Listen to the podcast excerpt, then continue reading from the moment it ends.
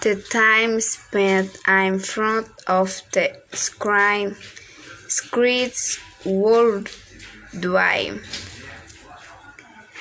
Since the measures of social isolation have very well been skulked into digital devices, adults, teenagers, and even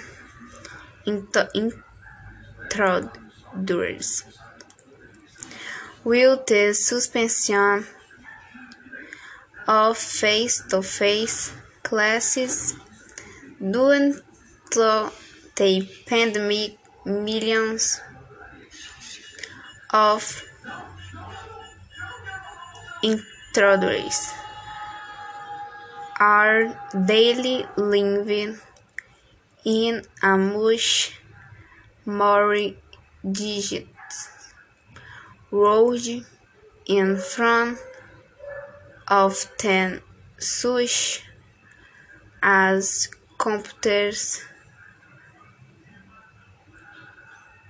screens, smartphones, tablets, and also televisions. Digital devices have become tools for distance education, a means of socializing with family and friends, and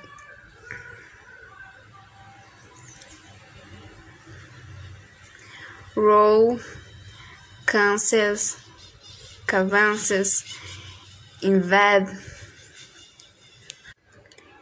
the life of the lead once once and for all.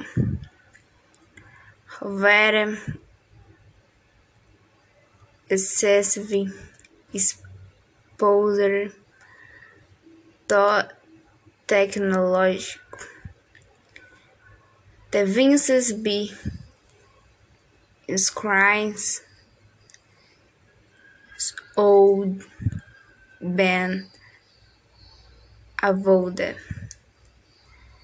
The recommendation of the Brazil Society of Pediatrics is that introduce up to years old should not be exposed to screens and that up to five have contacts for less than on roads at day.